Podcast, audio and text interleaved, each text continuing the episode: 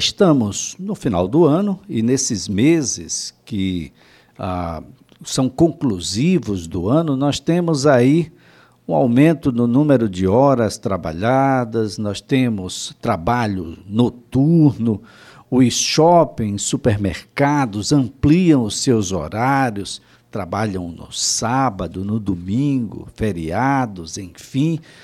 Mas como fica a remuneração desse expediente aos domingos, aos feriados? Aqueles que trabalhavam até determinada hora da noite, que amplia agora esse horário para meia-noite, às vezes até um pouco mais.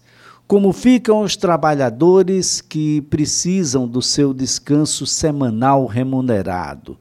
Deve ser obrigatoriamente ao domingo? Eu posso, por qualquer justificativa, não fazê-lo?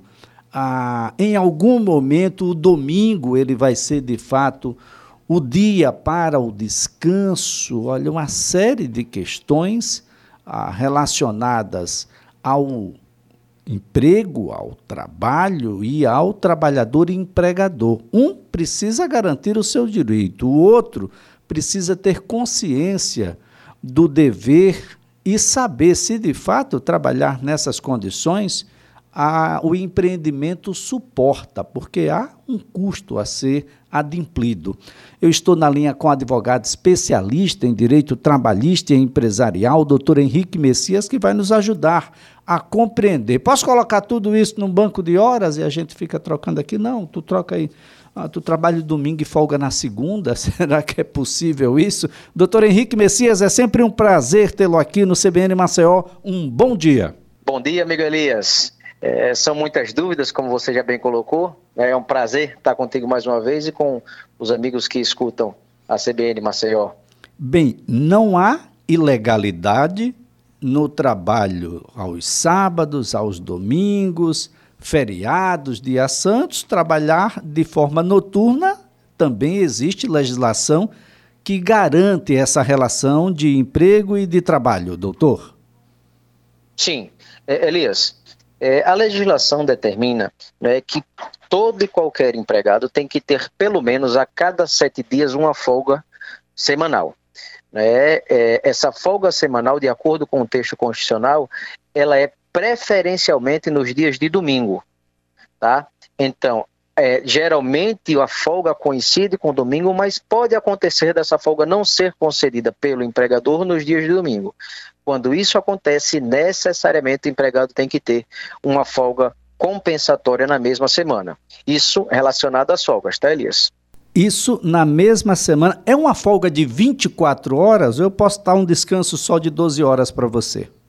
Não, necessariamente o descanso semanal, que é remunerado, né, descanso semanal remunerado ou repouso semanal remunerado, tem que ser de pelo menos 24 horas. Lembrando, Elias, que além dessas 24 horas, a gente tem um intervalo de 11 horas entre uma jornada e outra. Então, essa, esse, esse dia não trabalhado, somadas, somadas essas 24 horas mais 11, a gente tem pelo menos 35 horas de descanso para o trabalhador. Bem, doutor Henrique, quando houver trabalho no domingo, ou mesmo num feriado, o empregado deve gozar do seu repouso semanal remunerado compensatório em qualquer outro dia da mesma semana? Ou eu posso ir empurrando isso para que a gente cumpra, sei lá, no final do mês ou coisa assim? Veja, Elias, em relação ao descanso semanal remunerado, né, que é aquele que a gente diz que é preferencialmente aos domingos, se ele não acontece ao domingo, ele precisa acontecer na mesma semana tá? Então, descanso semanal remunerado necessariamente precisa ser compensado na mesma semana. Em relação aos feriados, a lei não deixa, isso muito claro. A jurisprudência tem entendido, né, que são as decisões de nossos tribunais, que também essa compensação deve acontecer na mesma semana, a não ser que haja um acordo entre o empregador e o empregado para uma compensação no futuro, ou ainda uma autorização mediante negociação coletiva, um acordo com o sindicato que autorize a compensação daquele feriado em outra data que não na mesma semana. Bem, em relação ao domingo, em algum momento, uma necessidade emergencial do, do próprio serviço pode justificar a, a, utilização do domingo e esse descanso em um outro dia da mesma semana. Mas isso pode ser um ato contínuo, ou seja, todo domingo eu trabalho, eu não folgo domingo nenhum, Ou domingo, não. em algum momento, a legislação vai obrigar? Isso. Nós tivemos recentemente, Elias, uma medida provisória né, que não foi transformada em lei pelo Congresso Nacional, que dizia que a folga no domingo tinha que ser no comércio a cada quatro semanas e na indústria a cada sete semanas. Essa medida provisória não foi, como eu disse, transformada em lei, não é? então a regra que a gente segue é uma orientação técnica do Ministério, antigo Ministério do Trabalho, de Secretaria Especial de Previdência e Trabalho do Ministério da Economia, no sentido de que o trabalhador precisa ter uma folga que coincide com o domingo pelo menos uma vez a cada quatro semanas. Então, o, o ideal para que a gente possa orientar aqui ao empregador é que ele possa fazer uma escala de revezamento, de modo que todos possam, em algum momento, gozar do domingo como dia de descanso remunerado. Perfeito, Elias. Né? A orientação é nesse sentido que o empregador faça exatamente essa escala para, naquelas atividades em que há necessidade de trabalhar o dia de domingo, no dia de domingo, né, que pelo menos o empregado tenha um domingo por mês de folga. Bem, há alguma categoria em que isso seja mais específico, de que esse repouso semanal remunerado deve coincidir com o domingo em um período mais curto de semanas? Não, Elias, não há uma categoria específica em que isso deve acontecer, tá? Pelo menos não através da lei.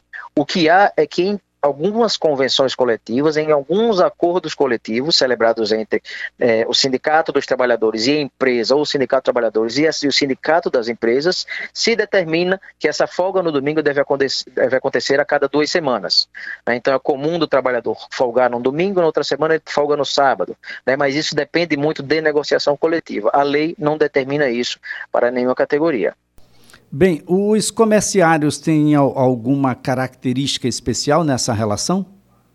Não, porque nesse ano, pelo menos até né, essa semana, a gente não tinha a negociação coletiva celebrada entre o Sindicato dos Empregados e o Sindicato dos Trabalhadores representados pela Fé Comércio. Tá? Se tivesse uma convenção nesse sentido, a gente teria sim que obedecer, Elias. Como geralmente a gente tem esse acréscimo de trabalho né, no comércio, nesse período de festas e etc., a gente precisa observar a legislação, e a legislação diz isso, né, a orientação diz isso, na verdade, que a gente precisa ter uma folga coincidente com o domingo a cada quatro, quatro semanas. Vamos imaginar aqui, doutor Henrique, que, bom, o empregador não cumpriu. Ah, na semana que passou e nas semanas que se passaram aí do último mês, eu simplesmente coloquei todo mundo para trabalhar no domingo, no feriado, mas não houve uma compensação e não houve a, a folga remunerada.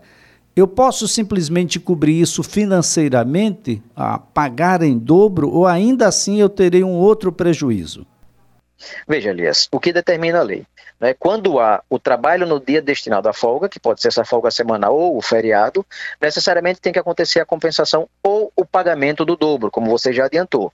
Né? O empregado recebe pelo dia trabalhado e recebe também pelo dia que ele deveria ficar de folga, por isso a, o, pagamento dobrado os 100% que a gente diz. Né? Acontece isso, se isso vem acontecer com frequência, você bem diz, bem disse, né, a gente percebe que o empregado fica muito prejudicado, inclusive no convívio social, questões de saúde. Então, isso não pode acontecer com tanta recorrência. O que se recomenda é que, quando houver necessidade, né, em períodos específicos, o empregador, se não puder compensar, pague a dobra. Mas o empregador, por exemplo, não pode deixar o empregado trabalhando um mês todo sem a folga compensatória. Nesse caso, ele está sim prejudicando, o, o empregador está prejudicando o empregado, né, e o empregado pode né, buscar, inclusive, pleitear a indenização além do pagamento da dobra, indenização por danos morais e etc. Agora, doutor Henrique, eu posso transformar isso tudo em um banco de horas? Olha, você trabalhou, por exemplo, o pessoal que está hoje nos shoppings, que está, por exemplo, ah, nos supermercados, nos hipermercados, ah, eles estão trabalhando no horário ampliado. Alguns, inclusive, a ampliação desse horário se dá até a meia-noite, uma hora, duas da manhã. Como é que é essa remuneração? Como é que ela deve ser feita? Quais são os cuidados que o empregador, por exemplo, deve tomar? Eu acho que essa consulta deveria ser feita lá atrás, ainda no planejamento, para saber, inclusive, se isso vai ser benéfico para o empreendimento, se o empreendimento suporta a todo esse peso financeiro. Sim, sim, Elisa. Nós temos, né, necessariamente, quando o empregado ele trabalha em uma condição pior do que a normal, digamos assim, né, ele tem direito a um adicional. Aí a gente tem um adicional de horas extras de 50%, a gente tem um adicional noturno né, de 20%. Então, como você disse, se o trabalhador trabalha a partir de 10 horas da noite, ele precisa receber o adicional noturno, né, 20% a mais daquela hora trabalhada. Ele recebe a hora mais 20%. Se ele trabalhar além das horas previstas no contrato, por exemplo, além de 8 horas diárias, ele recebe aquela hora que ele trabalhou a nona e a décima, mais um adicional de 50%. Tá? Então, sempre tem um adicional e é preciso que o empregador atente para isso, para observar se aquele custo valerá a pena. Tá? Mas em relação ao banco de horas, Elias, os dias de descanso semanal e os feriados, eles não vão para o banco de horas, eles precisam necessariamente ser compensados, tá? O banco de horas são aquelas horas extras, aquelas horas trabalhadas além do horário normal do empregado. Esse banco de horas, nessas horas extras, que podem ser até no máximo duas por dia, vão para o banco de horas e o empregado tem até, o empregador, na verdade, tem até 180 dias para haver essa compensação, desde que haja um contrato individual de trabalho que né, preveja a adoção desse banco de horas tá? Então, é, as, horas, as horas extras e não as horas do, do, do, descanso. Né? As horas extras vão para o banco de horas e são compensadas em até 180 dias. É, isso se o acordo é individual. Se há uma autorização em acordo coletivo ou convenção coletiva, essa compensação pode acontecer em até um ano.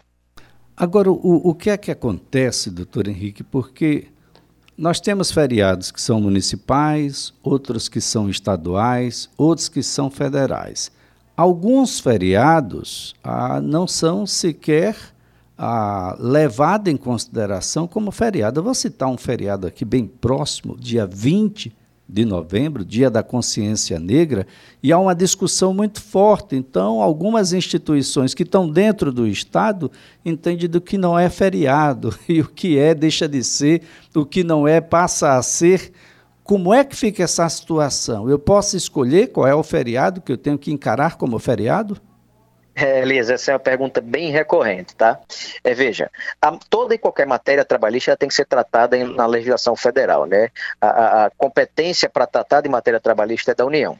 Então a gente precisa obedecer, observar o que diz a lei federal. O que, que diz a lei federal? Que os feriados para fins trabalhistas são aqueles feriados nacionais, que são previstos na lei nacional, né, no, no, no, na lei federal, né? um feriado estadual, que é o dia, no nosso caso, 16 de setembro, né, que é o dia da emancipação política de Alagoas, e quatro feriados municipais, tá, que são feriados em Maceió, que são ditos pela lei municipal, né, são é, é, é, a legislação municipal diz quais são esses feriados municipais que são os feriados religiosos.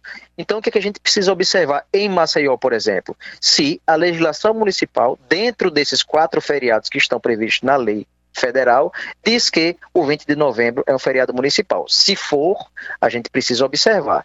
Existem municípios que é, é, transformaram o 20 de novembro em um feriado municipal, outros isso não aconteceu. A legislação municipal não trouxe essa previsão. Então, é, não é um feriado, o 20 de novembro não é um feriado é, nacional, não é um feriado estadual, só acontecerá o feriado e deverá ser observado se previsto na lei municipal. Bom, a, a, gente tem feriado então para o poder público e feriado para os demais? Como é que é isso? Porque o poder público, é, ele adere à data. É, é muito comum, Elias, você ter né, a previsão, por exemplo, na legislação estadual, de pontos facultativos, tanto na lei estadual quanto na lei municipal. Tá?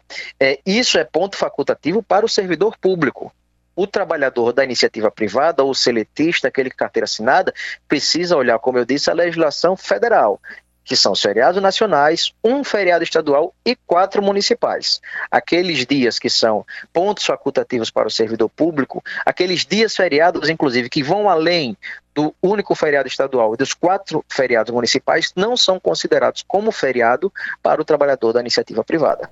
Bom, se eu trabalhar só um período do feriado, ainda assim eu tenho direito a gozar de, de, uma, de uma folga na semana, nos sim, próximos sim, sétimos dias? Sim, Elias. É, como a gente disse, né, o intervalo ele tem que ser de pelo menos 24 horas. Então, se há trabalho naquelas 24 horas, esse trabalho precisa ser é, compensado mediante folga ou pagamento em dobro.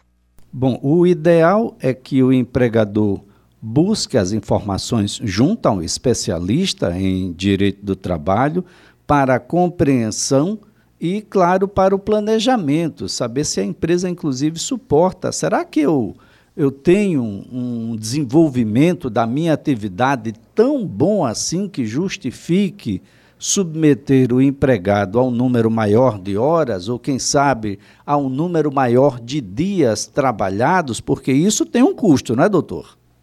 Sim, é extremamente importante, Elias, né, que o empregador tenha acesso a essa informação, que busque um profissional, né, um, um advogado, um contador, um profissional né, que trabalhe com o direito do trabalho, para que ele seja orientado com os custos, que sejam colocados para ele os custos dessas horas a mais, desses dias a mais, para que ele faça exatamente esse cálculo e para que ele evite, naturalmente, a formação de um passivo trabalhista. Porque esse passivo trabalhista, naturalmente, pode ser cobrado lá na frente né, e não é interessante para ninguém é que os direitos é, é, do trabalhador deixem de ser observados, nem para o empregado, que deixa de receber o que lhe é devido, nem tampouco para o empregador, que necessariamente vai ter que arcar com isso no futuro. Doutor Henrique Messias, apenas satisfazendo aqui ao ouvinte, as verbas natalinas, 13 terceiro, por exemplo, já deveria ter sido pago, não é isso? Isso, né? O, o, o 13 terceiro salário ele precisa ser pago para o trabalhador da iniciativa privada em até duas parcelas. A primeira delas até 30 de novembro e a segunda parcela até 20 de dezembro. Até 20 de dezembro. Quem não o fez já incorreu em erro, mas é possível a, recuperar essa situação ainda? Sim, Elias. A empresa que não teve, infelizmente, como marcar com esse compromisso até o dia 20 de dezembro, deve fazê-lo quanto antes, sob pena de ficar em débito com o trabalhador e também de se, de se pode ser autuada pelo Ministério da Economia, né, a, a fiscalização do, da Secretaria Especial de Previdência e Trabalho, ou até pode, ser, pode vir a ser convocada pelo Ministério do Trabalho para prestar esclarecimentos. Então, é importante é que arque com essa obrigação o quanto antes. Bem, isso naturalmente, ah, eu falo agora sobre a remuneração desse expediente aos domingos e feriados. Isso deve compor as demais verbas trabalhistas que coincidem com o mês trabalhado. Não posso deixar isso para posteriori, não é, doutor? Sim, sim, Elias, com certeza. Né? Essas, esses, essas verbas que são pagas, essa dobra que é paga né, em virtude do trabalho no feriado ou no dia do descanso semanal remunerado, faz parte sim da remuneração do empregado e, inclusive, deve ser levada em consideração para fins de cálculo de 13 terceiro, de férias, de FGTS, das contribuições previdenciárias também. Doutor Henrique, é, até mesmo aquilo que, que vem da própria atividade, imaginando aqui o garçom, aquele percentual que vem ali que o trabalhador e, e que o consumidor paga, a, a, aquele funcionário que trabalha com cotas de venda e que atinge essas cotas ou ultrapassa e também tem um percentual que lhe é devido, tudo isso vai compor e tem que compor naquele mês trabalhado? Sim, Elias. É, veja, algumas parcelas né, fazem parte do salário do empregado e são considerados para fim de, de, cálculo dos encargos trabalhistas. Né? Por exemplo, o salário, todos esses adicionais de horas extras, adicional noturno, adicional de salubridade, se for o caso, periculosidade, as comissões. Né? Entretanto, existem algumas outras parcelas que não fazem parte do salário e por isso não incidem os encargos, como premiação por atingimento de metas, como você colocou, né? como, por exemplo, a gorjeta que é paga pelo, diretamente pelo pelo, pelo, pelo cliente, né, pelo, pela pessoa que recebe o serviço daquele garçom, se não for na conta, se não for rateada posteriori, tá? isso não faz parte do salário e não incide em cargos. Mas a regra geral, Elias, é que tudo aquilo que é pago pelo empregador ao empregado haverá incidência dos encargos trabalhistas. Existem exceções, mas a regra é essa. Muito bem. Henrique Messias, eu quero mais uma vez agradecer a sua participação, colaboração prestada aqui ao programa. Um ótimo dia. Um bom dia para você, Elias, um bom dia para os ouvintes e um grande abraço à disposição. Henrique Messias é advogado especialista em direito trabalhista e empresarial.